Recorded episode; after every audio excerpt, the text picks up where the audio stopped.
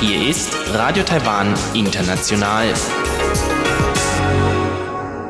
Herzlich willkommen zum halbstündigen deutschsprachigen Programm von Radio Taiwan International an diesem Samstag, den 19. Oktober. Am Mikrofon begrüßt Sie Karina Rother und Folgendes haben wir heute für Sie im Programm. Im Blickpunkt geht es um die Debatte um die geplante Süderweiterung der Hochgeschwindigkeitsbahn THSR. Und danach geht's weiter mit Reise durch Taiwan. Da berichtet uns Michael Malzer von den Eindrücken seiner ersten Taiwan-Reise aus Sicht eines Sinologen. Nun zuerst der Blickpunkt.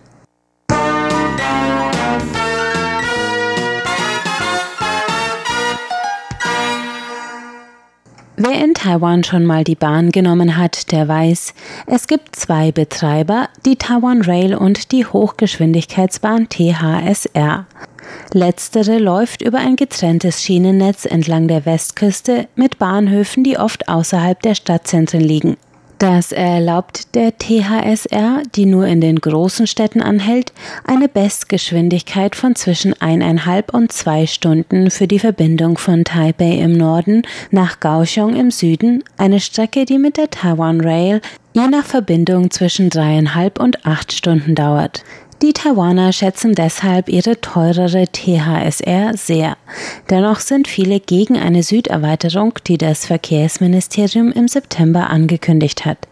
Der Plan sieht vor, dass die THSR von ihrer derzeitigen Endstation in Zoing in Kaohsiung bis nach Leokwaitzor in Pingdong, Südtaiwan, erweitert wird. Der Ausbau der 17 Kilometer langen Strecke soll bis 2029 abgeschlossen sein und 55,4 Milliarden Taiwan-Dollar, umgerechnet ca. 1,5 Milliarden Euro kosten.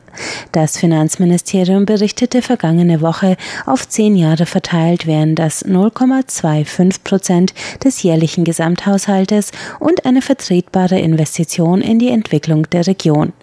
Bürger halten dagegen, dass der Ausbau nur eine voraussichtliche Verkürzung der Reisezeit ins Stadtzentrum von Pingdong von circa zehn Minuten bringen würde, da man auch in Leokwaitzor mit dem öffentlichen Nahverkehr weiterfahren müsste, um die Innenstadt zu erreichen dass die Baukosten Hochrechnungen zufolge im Staatshaushalt frühestens in 30 Jahren wieder ausgeglichen sein werden, sehen viele problematisch. Es besteht die Sorge, dass es sich um ein teures Prestigeprojekt handelt, das zu einem leerstehenden Bahnhof führt, für den in der ländlichen Region Pingdong nicht genügend Nachfrage besteht. Ein Beispiel für dieses Szenario ist der Flughafen Pingdong, der 2011 wegen zu niedrigen Passagieraufkommen für die zivile Luftfahrt eingestellt wurde. Verkehrsminister Lin Jialong entgegnete auf einer Pressekonferenz am 8. Oktober, ich glaube an ein gleiches Recht auf Zugang zu Verkehrsmitteln, unabhängig von Nord oder Süd, Stadt oder Land. Das ist ein wichtiges Prinzip unserer Politik. Von dieser Warte ist jede Investition in die grundlegende Infrastruktur Taiwans öffentliches Kapital, das uns keiner nehmen kann. Aus wirtschaftswissenschaftlicher Sicht trägt das zur Förderung unserer kollektiven Entwicklung bei. Einige Bürger waren mit dem Argument der gleichen Entwicklung aller Regionen nicht zufrieden und starteten bereits im September eine Unterschriftensammlung zum Stopp des Bauprojekts. Das Geld solle laut diesem Antrag auf der Plattform für öffentliche Politik der Landesentwicklungskommission stattdessen in die Verbesserung der Taiwan Rail investiert werden. Bis zum gestrigen Freitag waren 5779 Unterschriften online eingegangen. Die Regierung entgegnete anfangs der Woche, das Projekt werde trotzdem voranschreiten. Kabinettssprecherin Kolas Yodaka sagte am Montag Medienvertretern gegenüber, die Regierung schätze die Debatte ebenso wie die professionelle Evaluation des Projekts durch das Verkehrsministerium. Die Bevölkerung könne sich aber sicher sein, dass jedes Projekt der Regierung das Ziel verfolgt, im Interesse aller Bürger eine gleichmäßige Entwicklung des Landes voranzubringen und gerechten Zugang zu Verkehrsmitteln sicherzustellen.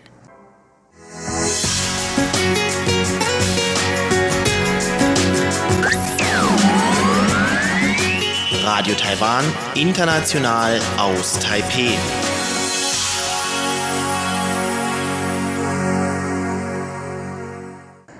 Nun hören Sie Reise durch Taiwan mit unserem heutigen Gast Michael Malzer. Michael Malzer ist Sinologe und ist schon viel in China gereist. Im Oktober hat er nun zum ersten Mal Taiwan besucht und schildert uns heute seine Eindrücke.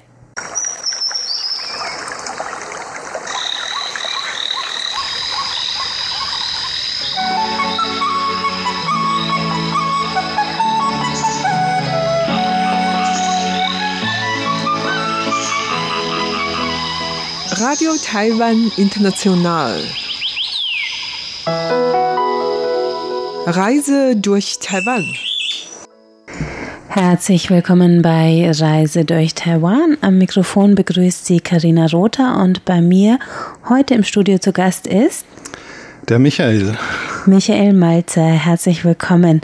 Michael ist zum ersten Mal nach Taiwan gekommen, aber wir kennen uns schon deutlich länger. Wir haben nämlich zusammen in Regensburg Abitur gemacht an derselben Schule im selben Jahrgang und dann zufällig beide die Richtung Sinologie äh, eingeschlagen und und Michael hat eine langjährige Erfahrung mit China in China und ist dieses Jahr zum ersten Mal auch nach Taiwan gekommen. Und da sind wir natürlich besonders gespannt, heute zu hören, ähm, wie der Eindruck so ist, nachdem man so lange in China war, wie, wie es dann ist, nach Taiwan zu kommen. Aber jetzt sind wir erstmal gespannt zu hören, Michael, was waren denn deine Stationen? Wo warst du denn überall in Taiwan? Ja, also erstmal freue ich mich auch, heute hier sein zu dürfen. Ähm, meine ersten Stationen in äh, Taiwan waren erstmal Taipei für ein paar Tage gleich, etwa fünf Tage. Äh, dabei habe ich hier auch den Nationalfeiertag mitbekommen. Und dann bin ich weiter zu Freunden nach Taichung, war dort einen Tag dann äh, Bergwandern und äh, bin dann von dort weiter nach Tainan, äh, war dort auch bei Freunden, äh, habe die Stadt auch mit einem Scooter äh, erlebt, erschlossen, was für mich noch eine neue Erfahrung war. Äh, bin dann kurz weiter nach Kaohsiung und von dort dann ähm, mit dem Zug eben nach Hualien, ähm, wo ich dann natürlich auch den äh, bekannten Taroko Park äh, besucht habe. Und heute früh bin ich dann zurückgekommen nach Taipei. Insofern habe ich dann die Insel umrundet. Das sind sehr, sehr viele Stationen für die zehn Tage ungefähr, die du hier warst. Wir können sie nicht alle einzeln abgehen, aber wir können ja mal fragen, was waren denn so die prägendsten Eindrücke? Also wenn du jetzt deine Top 5 erzählen möchtest. Ja, die Top 5. Ähm, ich glaube schon nochmal ähm, Tainan. Äh, vielleicht auch einfach, weil ich dort eben mit diesem Scooter unterwegs war. Und auch weil die Stadt nochmal ein ganz anderes Flair hatte als Taipei. Mhm. Es war dort auf jeden Fall tropischer, es war richtig heiß. Ähm, es hatte nochmal diese ausgeprägte Tempelkultur dort unten. Und ja gut, ich habe dort auch bei Freunden beziehungsweise bei der Großmutter eines Freundes äh, in, übernachten können. Insofern hat man dann auch quasi ähm, so ein lokales Haus in der Innenstadt mal äh, gesehen. Wir können ja vielleicht mal für den Hintergrund, für das Hintergrundwissen erklären. Tainan ist im Südwesten der Insel. Ja. Das heißt, Taipei, von Taipei im Norden aus gesehen ungefähr vier, fünf Stunden mit dem Zug. Mhm.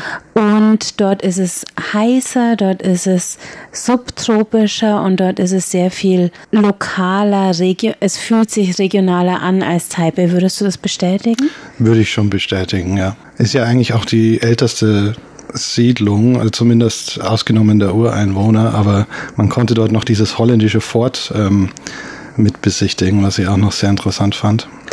Also die Portugiesen haben der Insel ja den Namen gegeben, aber haben dort eigentlich, soweit ich weiß, nicht gesiedelt. Die Holländer waren dann im frühen 17. Jahrhundert dort und haben quasi als erste ihre Stützpunkte gehabt. Und wie hat dir die Stadt Tainan so insgesamt gefallen?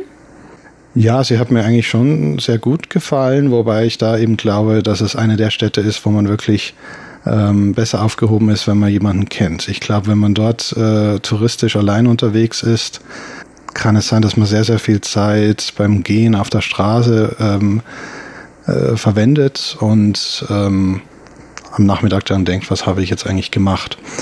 Und äh, wenn man dort aber mobil ist und wenn man jemanden hat, der einen dann auch die Winkel und Ecken zeigt, also wir waren zum Beispiel beim Grillen in einem Eckrestaurant, wir waren dann in einer relativ versteckten Bar, ähm, dann hat die Stadt wirklich einen ganz eigenen Flair.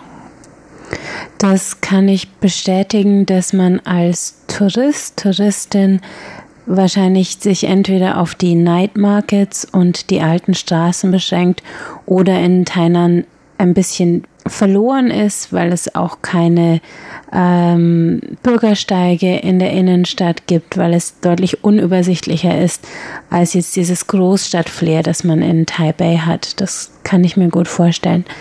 Gibt es noch was, was du zu Tainan gerne berichten möchtest?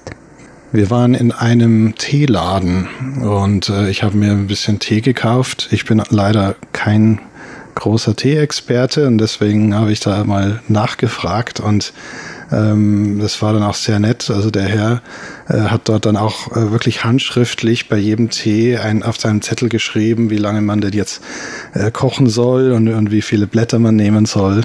Und, und das ganz äh, einfach von sich aus und ähm, hat das alles schön mit eingepackt. Und allein das war ein, ein nettes Erlebnis, ja. Dann frage ich gleich nach dem nächsten Highlight in deiner Taiwan-Reise. Außer Tainan, was, was würdest du noch sagen, ist besonders im Gedächtnis? Ich, ich würde sagen, also die Stadt Hualien hat auf jeden Fall nochmal einen ganz anderen Flair. Mhm. Ähm, das, diese Ostküsten-Flair. Ähm, ich bin dort relativ am Abend angekommen und äh, zum einen war es wesentlich kühler, also es ging auch ein leichter Wind. Und äh, dann gab es auch dort äh, einen Nachtmarkt, die gibt es natürlich in jeder Stadt, aber ich fand den ganz besonders entspannt. Ähm, und er war in der Nähe vom Meer und äh, dann konnte man da an dieser Strandpromenade entlang gehen. Und äh, gerade in der Dämmerung, wenn dann diese Wellen da an, ans Land brechen, das, das war wirklich nochmal ein sehr schönes Erlebnis. Hualien ist ja vom Stadtaufbau jetzt im Vergleich zu Taipei oder Tainan nochmal ganz anders, oder? Ja, es ist eigentlich ein bisschen simpler zu navigieren, würde ich sagen. Ähm, also von der Bahnstation bis zum bis zum Meer ist es letztendlich eine lange Straße. Also es hat mehr dieses Grid-System, das man so auch aus äh, chinesischen oder auch amerikanischen Städten kennt. Und es hat so ein bisschen das Flair von, von so einem relativ entspannten Fischerdorf, würde ich sagen. Ja, Hualien oder die ganze Ostküste ist auch in meiner Erfahrung sehr verstreut. Also es ist kein solch, fühlt sich nicht an wie so ein Ballungsgebiet, wie man es an der Westküste oft findet, oder? Ich denke auch. Also ich habe jetzt natürlich von der Ostküste nicht mehr außer Hualien und den Taroko Park nicht so viel gesehen, aber bin immerhin mit der Bahn ja entlang gefahren. Also man ist da an Taidong vorbeigekommen, dann geht es durch sehr, sehr viele Tunnel und ähm, kommt dann an sehr kleinen Orten vorbei. Also ist doch nochmal ein komplett anderes Flair als die Westküste. Was hat dir noch gefallen in Hualien oder was ist dir noch aufgefallen? Naja gut, dann ich glaube, bei Hualien kommt man nicht drum rum um, um den Taroko Nationalpark, der mir sehr, sehr gefallen hat. Also man sieht dort spektakuläre Schluchten und äh, einfach auch ziemlich abenteuerliche Passstraßen. Ich bin sehr, sehr viel gegangen.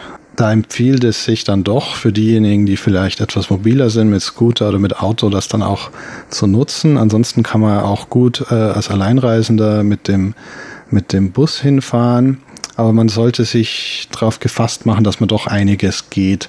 Ich hatte mir zwar vorher die Karte so ein bisschen angeschaut ähm, und mir war auch klar, dass man an jeder Station dann den Bus wieder nehmen kann, aber der kommt dann meistens doch so alle Stunde und wenn man dann nicht immer nur auf den Bus warten möchte, dann geht man doch auch ein bisschen weiter. Und ähm, insofern weiß man am Abend dann auch, was man gemacht hat. Aber nichtsdestotrotz kann auch das sehr schön sein, also auch diese Passstraßen. Ähm, das eine Mal war dann auch ein kleiner Stau, wenn dann diese, diese Busse nicht wirklich durch die Kurven kommen und als Fußgänger überholt man dann den ganzen Autostau, was auch witzig sein kann.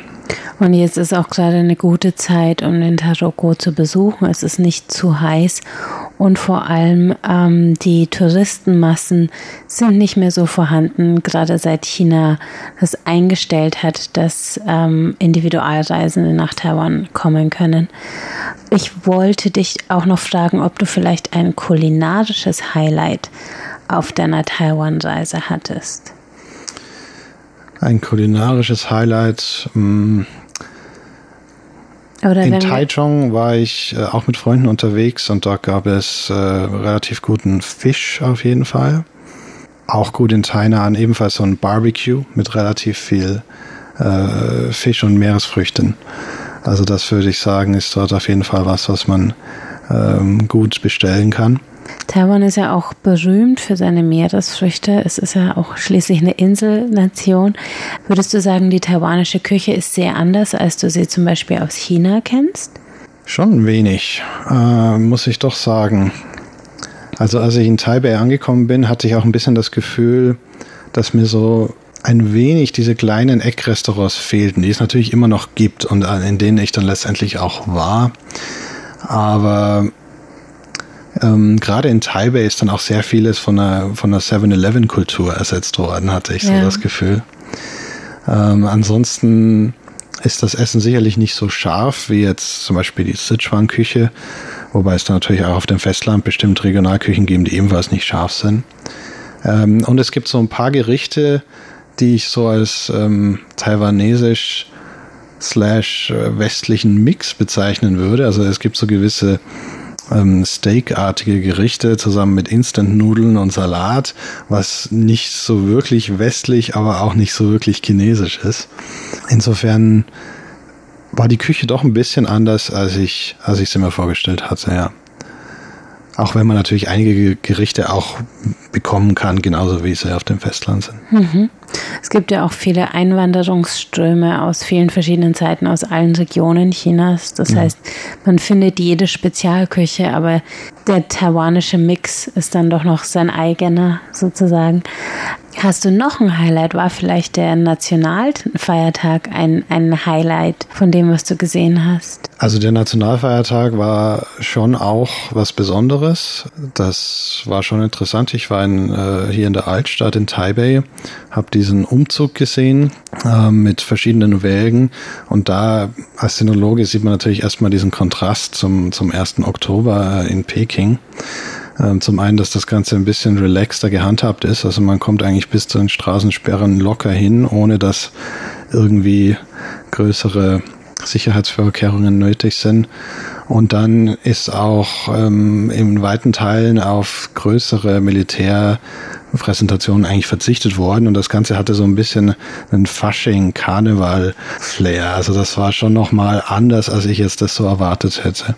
Hat es dir gefallen oder was hast du so gesehen an ähm, Darbietungen, an Bevölkerung, die außen rum stand? Ja gut, die Bevölkerung, äh, die, die stand eben an allen Straßenkreuzungen, ähm, sowohl ähm, Taiwanesen als auch Ausländer. Ähm, mir hat schon gefallen. Ähm, ich glaube aber, dass ich wahrscheinlich auch einige Darbietungen äh, ganz einfach verpasst habe. Also ich habe an einer Straßenkreuzung letztendlich diesen Zug gesehen, angeführt von dem vom Baseballteam äh, bis hin zum taiwanesischen Bierlastwagen. Äh. Äh, und, und das war schon was Eigenes, auch dieses Fahnenmeer äh, war schon nochmal ein eigener Eindruck. Aber dann die eigentlichen äh, Bilder, die offiziellen, habe ich dann im Hotelzimmer am Abend im Fernsehen gesehen. Verstehe. Ähm, gibt es noch eine besondere Erfahrung, äh, Beobachtung, Begegnung, ein weiteres Highlight, das du gerne mit uns teilen würdest? Also was mir noch aufgefallen ist, ist, dass hier die Gautier, äh, also die, der Schnellzug quasi ein eigenes System ist, also unabhängig vom normalen, langsameren Zug. Und ähm, das kannte ich so vom Festland her nicht.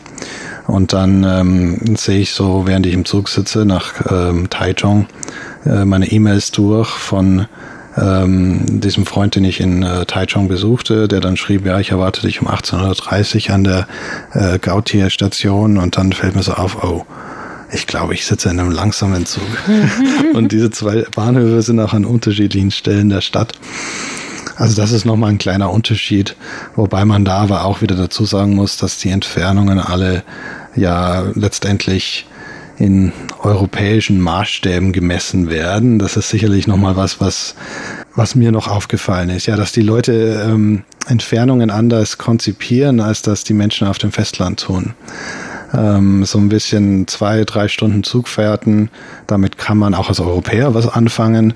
Und ähm, was weit und nahe ist, wird in diesen Maßstäben gemessen. Während auf dem Festland natürlich auch neun, zehnstündige Fahrten, ähm, genauso wie übrigens wie auch in Amerika, äh, als völlig normal gelten. Hm. Und teilweise auch 30-stündige Zugfahrten möglich sind, wenn man, wenn man vom Osten, von der Ostküste in den Westen fahren möchte, im Schlafzug, habe ich auch schon erlebt. Ja. Richtig, ja, mindestens 30, wenn ja. nicht noch mehr. Ja. Ja. Also von daher waren die Dimensionen Taiwans vielleicht äh, näher an europäischen Dimensionen. Ich würde dich gerne noch fragen, was war so dein, dein Gefühl aus China kommend oder mit viel Erfahrung in China jetzt zum ersten Mal in, in Taiwan zu sein? Was sind so die Unterschiede, die sofort auffallen? Also was schon auffällt, ist, ähm, dass die Menschen anders auf Ausländer reagieren. Ähm, es ist natürlich auch so, dass mittlerweile in Beijing oder Shanghai die Leute auch Ausländer sehr gewöhnt sind.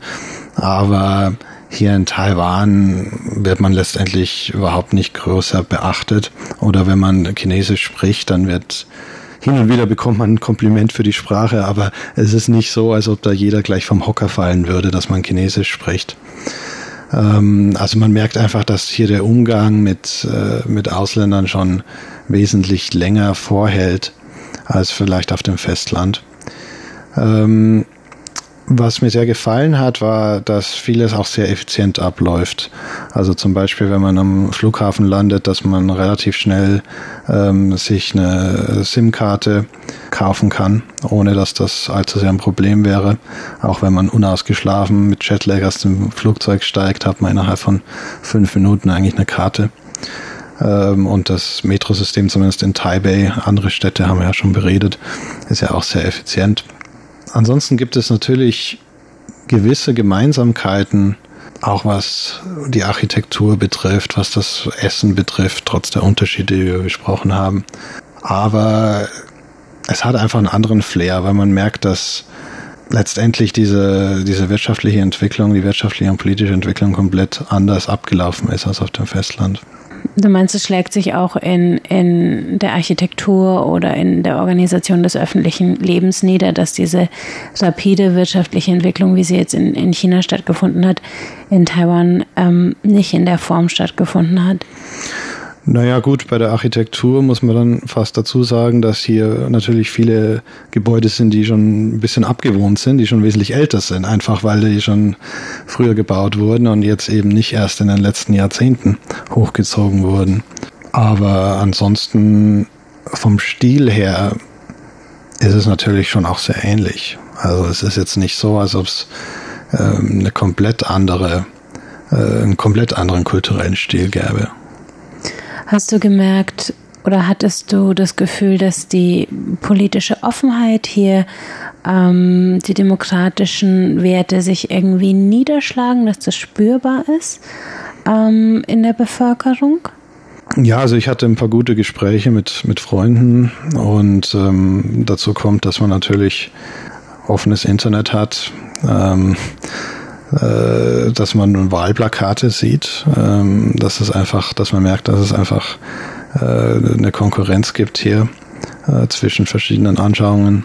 Äh, das ist auf jeden Fall was, was man ja aus Europa gewöhnt ist und äh, für diejenigen, die vielleicht aus Europa zum ersten Mal hierher kommen, äh, die werden das vielleicht gar nicht so sehr betrachten, weil das ja eigentlich in irgendeiner Weise für den europäischen, für den deutschen Beobachter ja doch sehr selbstverständlich ist. Aber im, im Vergleich zum Festland ist es natürlich sehr, sehr ungewohnt. Das ist ein sehr interessanter Punkt. Ich habe noch nie über die Wahlplakate nachgedacht, aber es stimmt, die sind tatsächlich in der Hinsicht charakteristisch für das, was wir gewohnt sind zu sehen. Ja, wir nähern uns dem Ende der Sendung. Michael, hast du vielleicht noch ein Fazit oder was sind deine Gedanken kurz vor deiner Rückreise? Planst du wiederzukommen? Ja, also ich plane schon, eines Tages wiederzukommen. Ähm, das liegt als Sinologe auch wirklich nah. Und ähm, ich denke schon, dass es nochmal äh, die Perspektive ein bisschen verändert, gerade auch wenn man das Festland kennt. Ähm, dass man einfach sieht, dass es dann doch nochmal ein äh, sehr, sehr ähnliches äh, Gebiet hier gibt, das aber dann doch äh, wieder komplett eigene Eigenarten hat und äh, ganz anders, ganz eine andere Eigenlogik besitzt. Und ähm, ja, ist auf jeden Fall eine Reise wert, ist auch eine entspannte Reise, muss man auch sagen. Es ist einfach eine, angenehm zu bereisen. Es äh, hat sehr viele Stressfaktoren eben nicht. Es ist überschaubar. Ähm, und äh, das Zugsystem äh, ist, ist wunderbar. Ja, also kann man auf jeden Fall empfehlen. Also auch gerade, weil, weil das Reiseziel ja eigentlich nicht so wahnsinnig bekannt ist, bei Nicht-Sinologen zumindest. Stimmt. Die Überschaubarkeit ist tatsächlich was, was ich als einen der großen Pluspunkte Taiwans sehe. Also gerade auch, ich habe früher auch eine Zeit am Festland verbracht, hatte immer das Gefühl, man kann das niemals wirklich überblicken, alles kennen, überall gewesen sein. Und in Taiwan verbringt man vielleicht drei Monate, reist einmal in jede Richtung und hat dann ein Gefühl für das Land und kennt sich irgendwie aus. Und ich fühle mich tatsächlich dadurch auch zugehöriger, dadurch, dass ich das Land überschauen kann. Hm. Ja. Abschließende Worte? Ja, kann ich nur jedem empfehlen, dass er mal hierher kommt und äh, einmal diese Insel umrundet und ja, gerne auch noch ein bisschen länger bleibt, als ich jetzt geblieben bin. Ich habe ja dann doch auch einiges nie, noch nicht gesehen, ja. ja. Das bleibt dann fürs nächste Mal. Richtig. Vielen Dank, dass du heute da warst, Michael. Ja, bitte, kein Problem. Sie hörten Reise durch Taiwan mit unserem heutigen Gast Michael Malzer. Damit sind wir am Ende des heutigen deutschsprachigen Programms von Radio Taiwan International. Das Gehörte finden Sie auf unserer Website unter www.de.rti.org.tv. Außerdem freuen wir uns immer über Hörerpost, zum Beispiel per E-Mail an deutsch.rti.org.tv. Auch sind wir auf Facebook unter Radio Taiwan International Deutsch vertreten. Am Mikrofon verabschiedet sich nun von Ihnen Karina Rother. Ich bedanke mich fürs Einschalten und sage Tschüss, bis zum nächsten Mal.